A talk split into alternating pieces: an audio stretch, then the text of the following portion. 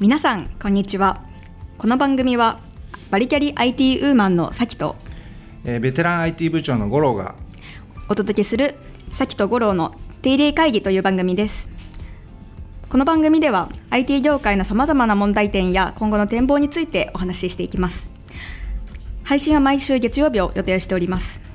なおこの番組はシステム開発と IT サービスの株式会社トラントの提供でお送りしております本日は記念すべき第1回ということで IT の現状についてお話ししていきたいと思っておりますよろしくお願いします。はい、よろしくお願いします。はい。ではまず IT 業界の現状についてままずは第1回ということなのでと五郎さんの自己紹介からお願いできますでしょうか？えっと僕はですね、まあ今40中盤のえおっさんなんですけれども。あのまあ、IT 業界ってことであのプログラミングだったりとかあの常駐 SE とかね、まあ、そういうのを経験して、えっと今はある企業の情報システム部長をやっているっていう感じです。でまあ、この番組なぜやりたかななぜやりたいかって思ったのかというとその、まあ、常駐 SE だったりとかプログラマーだったりとかあとは、えーまあ、IT のコンサルだったりとか SIR さんだったりとかあとはユーザー企業のその IT 部分の責任者の立場として、まあ、そういう経験を通して、えっと、現場でその困っていることだったりとかあとは、えーエンジニアの方が、え困っていることとか、まあ、そういうところをざっくばらんに話しながら、まあ、皆さんに役立つ情報をお届けできればできればなというところであのこの番組で話したいなと思いました。はいそんなところです。五郎さんありがとうございます。では私の先の自己紹介もしていきたいと思います。はい、はい、お願いします。えっと私はえっと2016年卒で、うんえっと2000えっと三社会人経験が4年目の社会人4年目になのうん4年目です。でこれまでえっと IT 系のえっとコンサルティング会社に勤めていました。でそこではえっと IT 企業さんにとか、うんうん。まああとは大手日系メ日系企業の IT の課題解決というところでプロジェクトに携わってきました。で今はですね、えっと、独立して、えっと、IT 企業の方にお客さんとして、えっと、業務委託の案件を携わっています。うん。なのでこの番組では、うん。まあ、五郎さんとか、まあ、他の方々の、えっと、IT のさまざまな知見をあの深めていければなと思っていますし、あともう一つはあのこれからあの個人としてかあの活躍していくためにちょっと話し方の部分を、あの勉強していきたいなというところで、このポッドキャストのお誘いをあの引き受けさせていただいた次第です。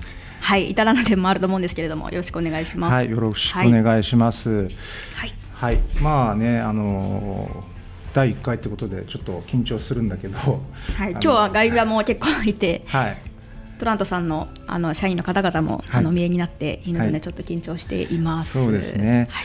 まあでもあのどうですかね、あのさきさんまあまだ4年目ってことですごはい。くお若いと思うんですけど、はい。あの独立されて、はい。あのまあ一番その独立ししたいなって思ったきっかけって何かあったんですか？あのーそうですね、えっ、と結構ブラックな働き方をしていって結構疲れてしてしまったところがあるので、うんもうちょっと、うんあのー先の長い働き方をしていきたいなっていうのを考えたのがきっかけですね。まあ、あの IT のコンサルっていうことはいろんなクライアントさんにこう常駐して、はい。い、ろんな仕事をすると思うんですけど、はい。どういう感じの仕事をされてたんですか？そうですね。最後にしていたのは、うん。えっといわゆる PMO と呼ばれるプロジェクトマネジメントの仕事をしていました。とそこではあのクライアントさんと、うん。あと SE のベンダーさんうん。と、うん。それから我々コンサルティング会社のあー。3社が一緒になってあのシステム導入を進めていくという案件をやっておりました。結構ハードスケジュールだったんですか？結構ハードスケジュールでハードワークで。ハードワークでうん。こうプロジェクトが遅延していてうんうんただ納期というのがあってうん。そこに間に合わせるためにはうん。もうやっぱりあの寝る時間も惜しんでうん。間に合わせなければいけないっていう過酷なスケジュールでやってました。うん。それってなんか1年ぐらいのプロジェクトだったんですか？えっともう全体では3年あーくらいかけての大きね大規模なプロジェクトだったんですけど、はい、なるほどね、はい。でその中で PM をやられてたと、そうです、うん。まあ、本当に立ち上げの部分で関与していたんですけども、はいはいはいはい本当にプロジェクトの計画書を作って、はいはいはい。でどういうスケジュールで進めていくのか、うん。で要件定義したものをもう一回確認してみたいな、そういうことをやってました、うーん。それはあれですかね。あのどういう感じのシステムだったんですか？えーっとそうです。ねあの企業の基幹システムいわゆる基幹システムと言われるところであのなん、えっと、資産の管理システム。はいはいはいはいはい。はい。でした。でかなり膨大なデータをお客さんが持っていたので、あの普通うん。の他の業界とか、うん。他の会社では対応できないような、うん。あのボリュームの資産を使わなければいけなかったので、はい。かなりこう独自うん独な自の、はい、あ特有案件、特有の要件が多あるあるかったあるあるですねそれはね。結構大企業だったんですか？かなりあの、はいえっと公共の企業だったので、うんな政府政府間のはい。なるほどねでまあ、正直そういう話聞くと僕思うのはあのやっぱ学生の頃にあのい描いてるイメージと実際現場でね仕事は始めるのって結構ギャップあるじゃないですか。ありますね。で正直学生の頃は、はいその大きな会社がどういう仕組みでそのシステムを入れたりとか、ね、そういうプロジェクトを進めてるかなんて想像つかないじゃないですか。全然つかないで本で読んでたりとかっていうのはあるけど結構ねあの僕も20年ぐらい前にその最初社会人になって初めてあるお客さんの現場に行ってそれ地方だったんだけど地方でさあのあるあるシステムを僕はプログラマーとして作ったんだけどあこんな仕事ってあるんだっていう感じに思ったのがやっぱ最初の印象ですよね。ね、だってさ IT のさあんまかんない資産管理のシステムなんてさ、い。普通に生活してたら目にすることなんかないから、間違いないですね。あのあこういうふうに仕組みって作ってんだっていうのを多分思われましたよね。すごく思いました。こうやって企業って動いてるんだって思ったし、うんうんうんうんそれこそあの SE の会社って、うんうんうん就活生の頃って実際何やってるのかよく分からなかったんですよ。ね。ただね。あの仕事をし始めて、あうん。こんなに大事なことやってたんだっていうのがね。このシステムがなかったら企業って動かないんだっていうことがすごくよく分かりました、それはやっぱあれだよね。あのこういう場を通してこう情報発信していくことで、はい。えー、とこれから就職活動すると人とか、まあ、転職活動する人もそうだけどあの、ね、現場でどういうことをやって今学んでるこの、ね、本だったりあのセミナーとか研修でやってるトレーニングの内容がはい。どう現場でこう、ね、はい。生かされるのかっていうのはね,、あのイメージつく事前にイメージをこうつくっていうことはすごい大事で大事なことだしいいことかなと思うんだけどね、はい。その辺どうですかね？もう完全同意で就活生ってやっぱり情報の非対称性をすごく感じたんですね。そうだよね。やっぱり見えてくるものって違くて、うんうんうんうん。でまたあの就活生に、うん。あの対面する方ってあの企業の人事の方なん。はいはいそうだよね。企業の人事の方ってそうだよね。その業界に対してあの、うんうん。そこまで、まあ、ふ深くご存知ではあるんですけど、うんうんやっぱりそのシステムの細かいところまではやっぱりわからないです。し、そうだよね。そういう情報ってなかなかうん。当たれないんですよね、就活生。なのですごく貴重な話が聞けるんじゃないかなとワクワクしてます。ねだからあの僕もちょっと問題だと思ってるのはそういうのを伝える場っていうのが少ないと思うしあとは就職活動する方もさあの IT 業界って広すぎるから全体像つかみづらいんですよね。でなんかシステム作ってんだろうなみたいなイメージは多分持ってると思うんだけど、うんうん。作るシステムもバラバラだし、うんうんえー、とあと役割もバラバラだし、まあ、PMO だったりとかそれこそ開発エンジニアとしてアサインされたりとかあのやる内容本当にざあの幅広いので、はい。その辺をねなんかねイメージつくといいなと思うんですけどね。そうですね、うん。私入社してからやっぱり研修でシステムのことを勉強したんですけど。先にあの勉強したところで、うん。やっぱりこう手触り感というか、はい。はい。まあね。なくて、現場のイメージわからないね。全然わからないので、うん。そのあたりもね現場の話とかやっぱり聞いた方が。腹落ちするのかなってそうだよね。そうか。でもあの何社かあの案件っていうのは経験したんですか？あ経験しはいしました当然やっぱり資産管理とは全然違う案件とかねあのそれもまた多種多様なんでしょうねきっと。そうですね、うんうんうん。あのお客さんによっても業界によっても、うんうんあのシステムによっても、うんうんまるでそれぞれ別物なのでうんうんうんなかなか奥引きがうん。深い、うんうんうん。ははい、そうですよね。プロジェクトでしたね。そうですよね。なんかその僕も常駐 SE 昔やってたんだけど、うんうん。その常駐 SE の方から見た時の、えーお客さんってどういうふうに見えるんですか？例えば IT 部門の正社員の方とか課長の方とか。あー。もっと仕事しろよみたいなふうに思うんですかね？いやいやそんなそんなことは そんなことはあ、はい思っても言えないですし。い。やいや言ってください言ってください。あの結構お客さんによりけりなんですけど、あの現場の仕事をしながら傍らでプロジェクトをされる方と、それからもうプロジェクトに完全にうん。うん100%アサインで進めてくださるっていうお客さんもいてはいそれ様々なんですけど、その一緒にプロジェクトにも100%アサインだと、うん。まあ、やっぱり二人三脚で進めていこう、うん頑張っていこうっていううん感じはありましたね、すごくやりやすかやりやすいというか、うん進めやすいなと思いました。うんあと一方でその最近さきさんみたいにあの独立されて、はい。まあ、フリーランスというかそういう形で大きな組織からえー離れていろんな働き方でえー現場に入るっていうような方の働き方も多いと思うんですけどその辺ってこう苦労されたこととか僕がやっぱりその僕はそのえー部長という立場で見てるんですけどなんかすごい孤独なんじゃないかなみたいなところとかやっぱり僕は来ていただいてる人にやっぱパフォーマンスいい仕事してもらって出してもらいたいなと思ってるんでなんかそういうところのフォローも含めてどうやったらこううまくいくのかなとかっていうのは結構日ご日普段やっぱり思思ったりするんですよね。そうですね、あのコンサルティング会社にいた頃は、うん。やっぱりチームでプロジェクトに入っていくので、うんやっぱり心強い先輩がいて、はいはいはいはい。マネージャーがいてっていう、はい。そのあの頼りになるっていうのはあります、はい。はいはい今はやっぱりその点の後ろ盾がないので、はいはいはいはい、はい、そこはやりにくい。そうですよね。ありますね。だから全部自分の責任っていうか肩にねプレッシャーがかかってくるしね、はい。まあ、その分自分の言いたいことは言えますし、うんうんうん。その自分で考え裁量は広がったなとは思うんですけど、うんうんうんうんうんなかなか、ね。はい、そうだよ道しるべがないといえば。そうだよね。だから本当に自分の能力だけで勝負するみたいなところになっちゃうんですよね。そうですね。うんそうだよなそこは難しさであり、うんうん。面白さでありと思ってます。まあ、でも結構あの同じような立場ではあの参画されてるメンバーの方他の方もいらっしゃいますよね多分ね。あ、そうですね。そうですよね。はい。うんうん。そういう方々とはやっぱり同じ境遇なので、うんうんうんうん。まあ悩み相談しながら、うん、手をあの取りながら。人ちょっと気難しいんだけどどうしたらいいんでしょうかみたいなね。現場のはい、はいはいはいはい。なるほどな、はい。っていう感じです。うん、なんかあのーあとはさ情報システムとか IT ってすごい幅広いじゃないですか、はい。で製造業の IT の現場と、えー金融機関の IT の現場って全然違うと思うし、うんうん。あのー IT の中でそのやる仕事もすごい多種多様で、はい。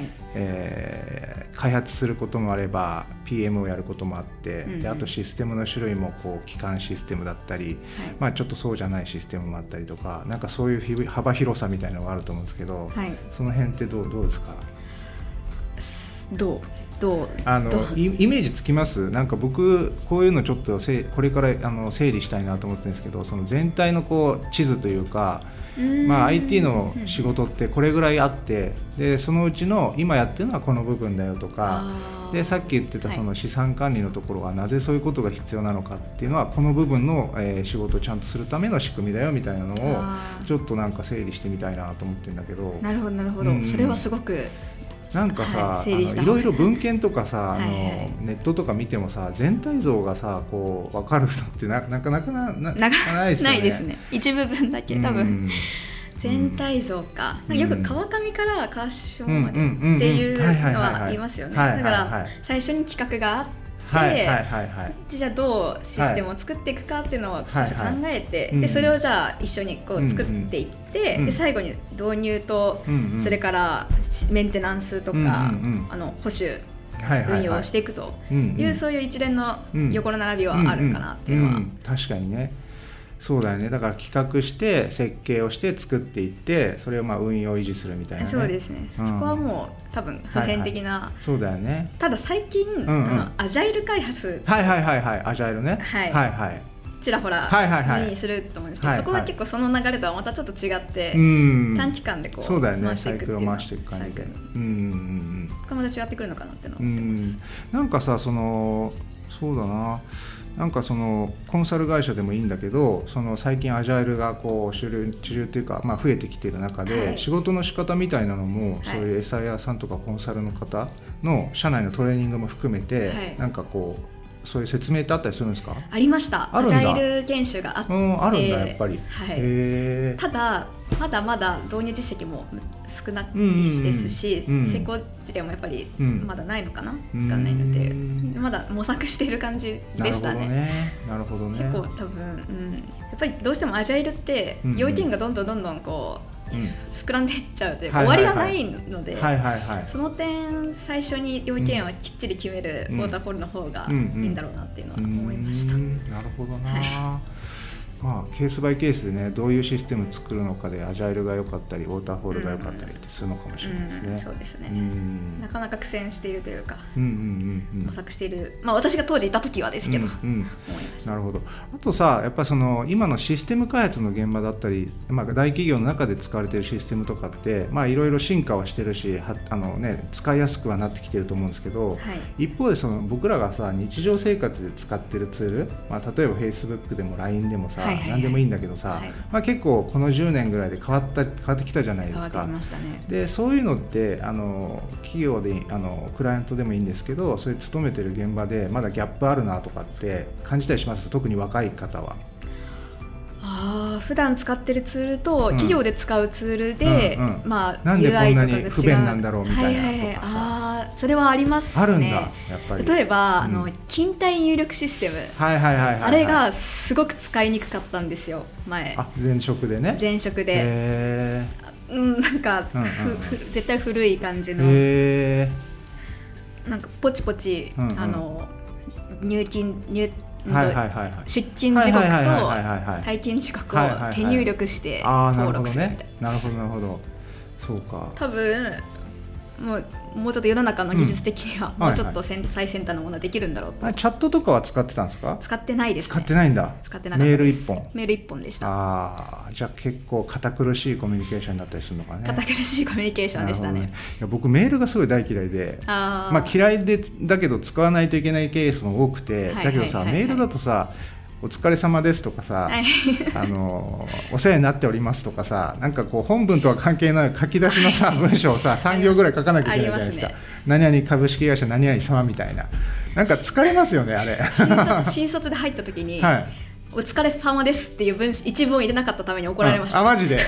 最初にお疲れ様ですって入れるんですよっていう指導を受けました、だってさ日常生活でさ LINE やっててさ「あのお疲れ様です」かっこだよね。あんまりね。もうなんか伝えたいことをダイレクトに書けるからさ。そうですね。なんかやっぱチャットっていいなって思うんだけどね、うんうんうんそう思いますね。そう。メールってなんか手紙だからさある意味、そうですね。辛いよねあれは。辛いですね。結構スピード感も遅くなってる、遅くそうなってるとそうそうそう思いますメールの方が、まあ大事なことをつちゃん、ね、正確に伝えるときに、まあ、メールをちゃんと使いましょうっていうのも気持ちも分からなくもないけど、うんうんうん。仕事するときのコミュニケーションってさ意外とそういうところじゃないこうカジュアルなコミュニケーションスピーディーにやるっていうのも大事なケースいっぱいあるもんね。そうですね。そうだよね。チャットスラックとかそうだよね。そうだよね、そうだよな、まあ、だってプライベートでさあの家族とか友人と話するときって大体チャットでしょ今。チャットですね。電話しないよね祖父母とかは。ああそうね。まあその世代は難しいよね。そうですね。あそれ以外はもうでメール、うんメールチャットですね。ーうんうん。なるほどね。うん。そうだよな、うん。いやなんかそういうところのギャップが10年前よりはねだいぶあの薄まってきててあの大きい会社の現場でもはい。あのコンシューマー IT をこう見習ってあの参考にしましょう取り入れていきましょうみたいな動きはあるんでだいぶ変わってきたとは思うんだけど。コンシューマー IT っていうんですか？そうそうそうそう。あのなんだろう。コンシューマー IT と,、はい。うんとなんだろうなエンタープライズ IT っていうのかな？要は B2B というかその企業の現場で使うシステムと、はい。その実際に、えー消費者が日常生活の中で使う IT っていう意味ではあコンシューマー IT とエンタープライズ IT みたいな言い方があるんだけど、まあ、LINE とかさ、はいはいはい。Facebook とか、い。ああいうのはコンシューマー IT ですと。うーん。で一方その、はい。あの B2B で使う IT は、えーまあ、いろいろあると思うんだけど、はい。あのそういうところがどうしてもコンシューマー IT の方が進,、進化が早いし、はい。あのどんどん新しい技術を取り込んでいくので、そういうところを参考にして、えっとはい企業の中のシステムも、はい。コンシューマー IT をこう取り込もう取り取り入れていこうみたいな動きはここはい5年とかやっぱ6年ぐらいやっぱずっとあるよね。うーん、うん。あそうなんですね。基本的にコンシューマー IT の方が進んでるんですか？進んでる。だってあれじゃん。やっぱりさその大企業っていろんなさしがらみというかさ、はい。あの大きな組織がはいはい連動して動いてるから、あー。その仕組みはそんなに簡単に変えられないんですよね。あうん、なるほどなるほど。そう。だけどコンシューマー IT ってもう、はいあの新しい技術をいきなりそのはい。仕組みにしてはい。届けていって、新しい事業がどんどんどんどん出来上がっていくから、はい。やっぱり最先端の,、はい。あの事例っていうのが結構コンシューマー IT からやっぱ生まれるよね。あ、うん。そうなんですね。だってあのフェイスブックが流行った後さ企業版 SNS が流行ったりとかさ、企業版 SNS 社内であのコミュニケーションをカジュアルにするために、はい、まあ、Facebook も実は Facebook ワークプレイスっていうの社内で使う Facebook 版があるんですよ、えー、有料で、えー、まあ、そういうのってあるんですよ、ねはい、だからチャットもさ、はい、プライベートは LINE だけど、えー、会社の中だと Slack 使う会社がここ増えたりとか、やっぱそういう流れですよね。あなるほど、うん。うん、へえ、確かに。 LinkedIn とかもあります、ね、そうだよね。はい、はい、ということで、まあ、こんな感じで、ちょうどいい感じなんですけど、はい、なんかちょっとさきさんの観点でちょっと締めてもらってもいいですか？そうですね、はい、今日の今話を聞いただけでも、うんうん、あのやっぱりまだまだ知らないことってたくさんあるなと思っていて、その企業のコンシューマー IT とエンタープライズ IT とか、うんうん、そういう違いとか、うんそういう話聞けてすごく面白かったです。なので、うんうん、次からもどんな話が聞けるのかなと楽しみにしています。はい、はい、じゃああの記念すべき第1回はこんな感じということで、はい、また第2回以降も引き続き仲良くしてください。はい、はい、よろしくお願いします、はい